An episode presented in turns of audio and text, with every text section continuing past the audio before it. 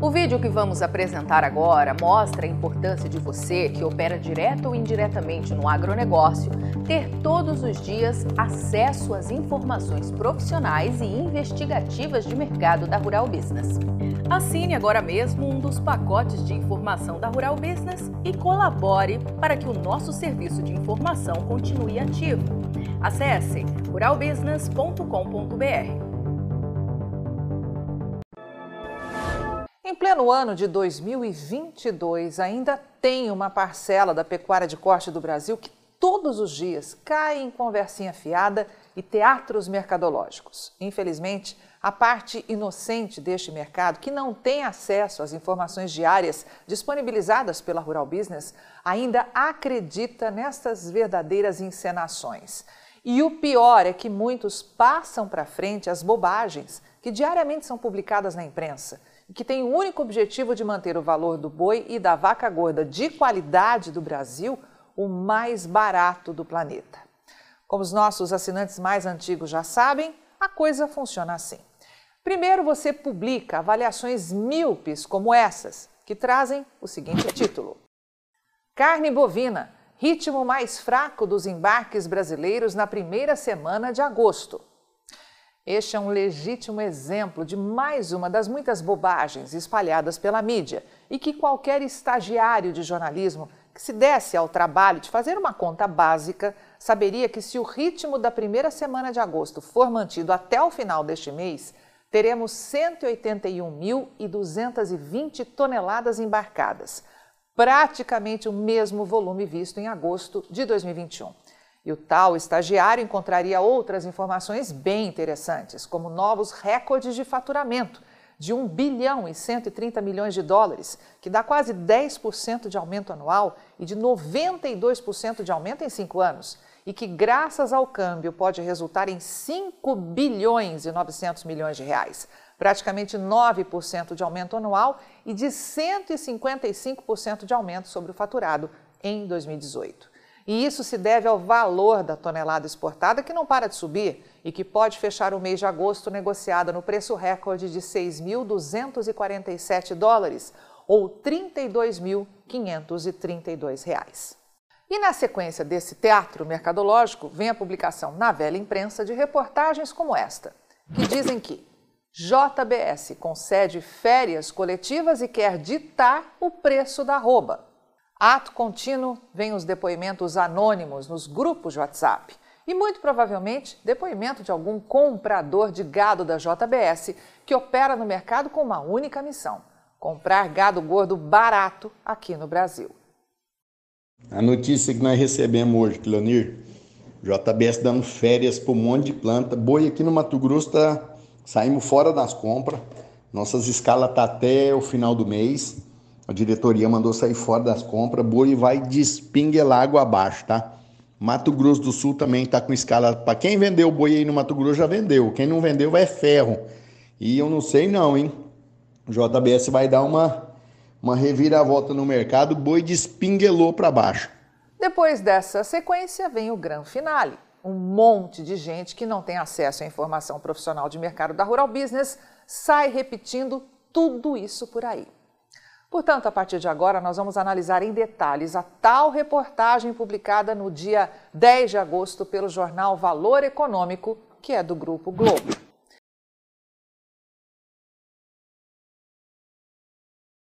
A JBS está concedendo férias coletivas em diversas plantas pelo país, principalmente aquelas que operam apenas no mercado interno. Pecuaristas dizem que é manobra para ditar o preço da arroba. Segundo as informações divulgadas, a JBS, maior produtora de carne bovina do mundo, vem concedendo férias coletivas em diversas plantas pelo Brasil. A empresa, que possui grande influência na composição dos preços da arroba pelo país, utiliza da medida para conter o estrangulamento das margens de lucro, já que o mercado interno segue fragilizado e com consumo abaixo do esperado para o período do ano. Segundo a nota pública divulgada pela Associação dos Criadores de Mato Grosso, a essas medidas causam grandes prejuízos e instabilidades para os pecuaristas. Essa situação tem promovido transtornos e prejuízos incalculáveis aos produtores, principalmente os registrados nos últimos dias, quando, coincidentemente, os frigoríficos promoveram quase que simultaneamente a extensão de suas escalas, baixando os valores da arroba do boi. Pois bem, como diz o poeta, vamos por estrofes? A verdade é que a JBS deve ter mandado publicar a reportagem sem atentar para um primeiro e importantíssimo detalhe quando, de fato, essas paralisações vão acontecer e durante quanto tempo essas plantas frigoríficas vão ficar paradas. Já a afirmação, divulgada no início da reportagem, de que a JBS vai dar férias coletivas em diversas plantas frigoríficas do país, é uma meia-verdade. O que o frigorífico está anunciando é que vai fechar seis plantas em apenas três estados. No Mato Grosso do Sul, é a unidade de Nova Andradina. No Pará, fecha os frigoríficos de Tucumã e Redenção e mais três plantas no Mato Grosso, localizadas em Colíder, Alta Floresta e Pontes e Lacerda. Agora veja só o festival de bobagens mercadológicas que foi publicado na reportagem. Essa não é a primeira vez que a empresa utiliza dessa estratégia de mercado, assim como outras marcas também o fazem.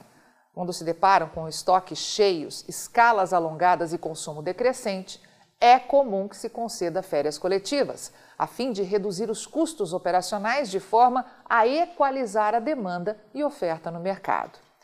Cabe aqui ressaltar que o mercado interno é responsável por mais de 65% do consumo da carne bovina produzida pelo país. Pois bem, com a palavra, Júlio Brissac, analista-chefe e estrategista de mercado aqui da Rural Business. De fato, quem tem um pouco mais de vivência neste mercado sabe que essa estratégia de fechar plantas frigoríficas durante o período de entre-safra, ou seja, quando os estoques de gado gordo diminuem radicalmente no Brasil, é para lá de antiga. E isso sempre foi usado por muitas grandes empresas frigoríficas, e não apenas a JBS, já que é neste período de falta de gado que as manutenções e adequações técnicas em plantas frigoríficas podem ser realizadas. E muitas vezes essas adequações em grandes frigoríficos como a JBS acontecem em forma de rodízio. Portanto, é uma bobagem absurda afirmar que esse fechamento de plantas frigoríficas acontece quando um frigorífico se depara com estoques cheios e escalas alongadas. É justamente o contrário. Se concede férias coletivas quando falta gado para abate. E a JBS está enxergando que agora é hora de fazer isso já que, mesmo com o fechamento temporário dessas plantas, o volume de gado que vai circular nos próximos meses será ainda mais baixo, permitindo a manobra técnica. E Brissac lembra ainda que a JBS sabe de cenários como esses que mostramos recentemente aos nossos assinantes, ainda sem os números de julho, que não foram publicados nem pelo IMEA, que é o Instituto Mato Grossense de Economia Agropecuária. O pacote gráfico mostra que no último mês de junho, a utilização da capacidade frigorífica de todas as empresas que operam no estado do Mato Grosso estava em 53%. Fazendo a leitura correta, o que temos aqui é uma ociosidade de quase 50%.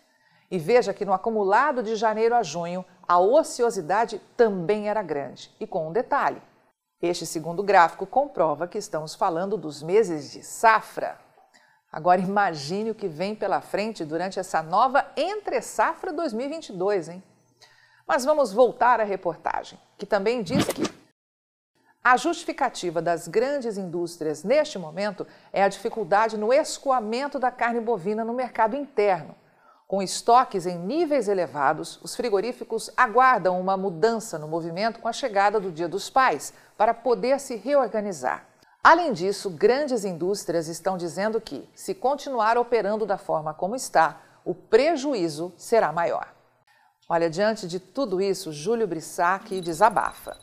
Fala sério, tem que ser um marciano, surdo, cego e recém-chegado ao planeta Terra para não enxergar os diversos fundamentos que comprovam a extrema alta de demanda de carnes que está acontecendo e vai permanecer até o final deste ano no gigantesco mercado interno. E isso se justifica com o pagamento do Auxílio Brasil até dezembro, a radical queda nas taxas de desemprego, além de ser ano de eleições e Copa do Mundo de Futebol, que é sempre marcado por um forte aumento na demanda de carnes. E agora vem a cereja do bolo dessa reportagem, quando publica depoimentos de analistas de mercado, inocentes ou devidamente pagos para gerar opiniões em sintonia com o objetivo da reportagem. E para isso, nada melhor do que citar a bobagem histórica de comentar as escalas de abate dos frigoríficos do Brasil. Atualmente, o mercado do boi gordo convive com uma escala de abate de 10 dias úteis na média Brasil. Ainda segundo os dados divulgados nesta terça-feira, o mercado paulista, praça pecuária que serve como referência para as demais, segue com escalas completas para os próximos 12 dias. A incidência de contratos a termo torna a programação ainda mais tranquila entre os frigoríficos de maior porte. Ele indica ainda que férias coletivas de determinados frigoríficos é um elemento importante a ser considerado no curto prazo o que pode resultar em aumento da pressão de queda. A equipe de pecuária de corte aqui da Rural Business sempre alerta aos seus novos assinantes que falar de escala de abate no Brasil é uma tremenda bobagem. Tanto que na primeira parte da nossa análise de mercado, divulgada no último dia 8 de agosto, e que tem o título Tem o boi bandido e tem também o boi ilusão, temos um alerta importante aos nossos novos assinantes. Acompanhe. E tudo começou com esta reportagem. Você viu isso por aí? Média brasileira das escalas de abate permanece firme nos 10 dias úteis. E a reportagem começa dizendo ao leitor que em São Paulo, os frigoríficos fecharam a sexta-feira, 5 de agosto, com 14 dias úteis programados, sem variação no comparativo entre as semanas. Mas você já parou para pensar em como isso é feito?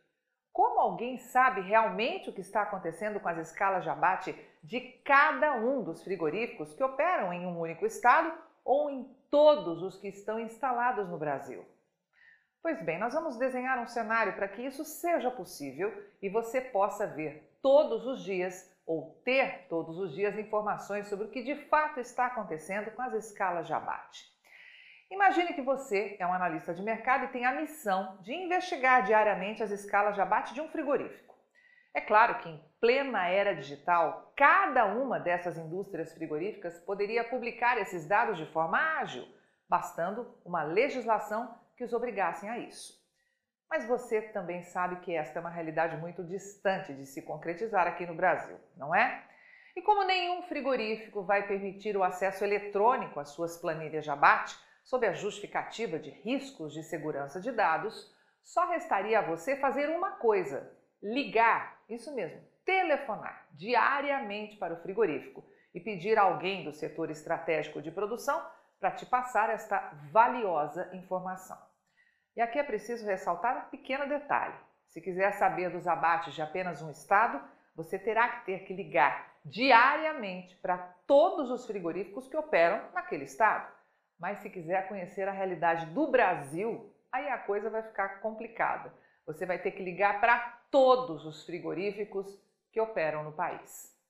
Mas, como um profissional de informação de mercado, é claro que você imediatamente se questionaria: será que esses frigoríficos estão realmente me contando a verdade sobre as suas escalas de abate? Ou estão todos os dias gerando dados totalmente fora da realidade para passar um cenário favorável a eles? Mas tudo bem, vamos voltar para a nossa estratégia para lá de eficiente para diagnosticar as escalas diárias de abate dos frigoríficos do Brasil, ligando todos os dias para cada uma das plantas ativas no país. E enquanto faz esse trabalho, você pensa: que importância tem esse resultado se eu não sei qual é a escala de demanda? De que adianta saber que a escala de abate está para 10 dias se eu não tenho acesso à escala de demanda e que pode estar para 30 dias de produção? Do que adianta ter a escala de abates se não faço um diagnóstico de quantas plantas frigoríficas estão realmente ativas naquele estado? Do que adianta falar em escalas verdadeiras de abate, caso isso fosse mesmo possível, e atualmente não é, se não cruzo com as informações de plantas que estavam em operação no ano passado e que agora saíram do mercado, ou com aquelas que foram colocadas em manutenção de rotina e por isso estão temporariamente também fora do mercado o que modificaria radicalmente o cenário das escalas. Então, cara assinante estrategista de mercado, Faça como nosso time quando se depara com reportagens como essas, que afirmam o seguinte: São Paulo, os frigoríficos fecharam a sexta-feira com 14 dias úteis programados sem variação no comparativo entre as semanas. Minas Gerais, as indústrias mineiras conseguiram avançar suas escalas em cinco dias e a média das programações se encontram completas para apenas 15 dias úteis. Pará, no estado, os frigoríficos encerraram a semana com média de 12 dias úteis programados, dois dias de queda no comparativo semanal. Goiás e Mato Grosso do Sul. As programações de abate se encontram na casa de 10 dias úteis. Ambos os estados não apresentaram variação ante o registrado na sexta-feira anterior. Os frigoríficos mato-grossenses, rondonienses e tocantinenses fecharam a semana com as programações de abate na média de sete dias úteis. As escalas em Mato Grosso permaneceram estáveis, enquanto as de Rondônia recuaram um dia e a de Tocantins, dois dias no comparativo semanal. Pois bem, ao se deparar com esse tipo de notícia, jogue na lixeira mais próxima.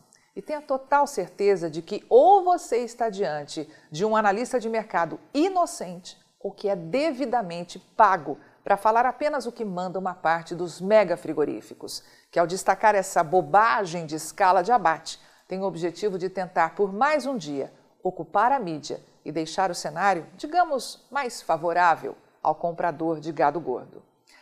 As mesas de estratégia de mercado da JBS e dos mega frigoríficos do Brasil sabem que estão diante de uma entre-safra difícil, com pouco gado para ser terminado em confinamento, devido à radical alta dos juros. E eles também sabem que a gaveta com contratos de entrega futura de gado gordo estará mais vazia este ano. Neste cenário, esses frigoríficos precisam fazer alguma coisa para conter a escalada de alta que pode vir no valor do gado gordo aqui no Brasil. E é claro que eles vão fazer de tudo para que este cenário de alta real nos preços da arroba seja pelo menos minimizado.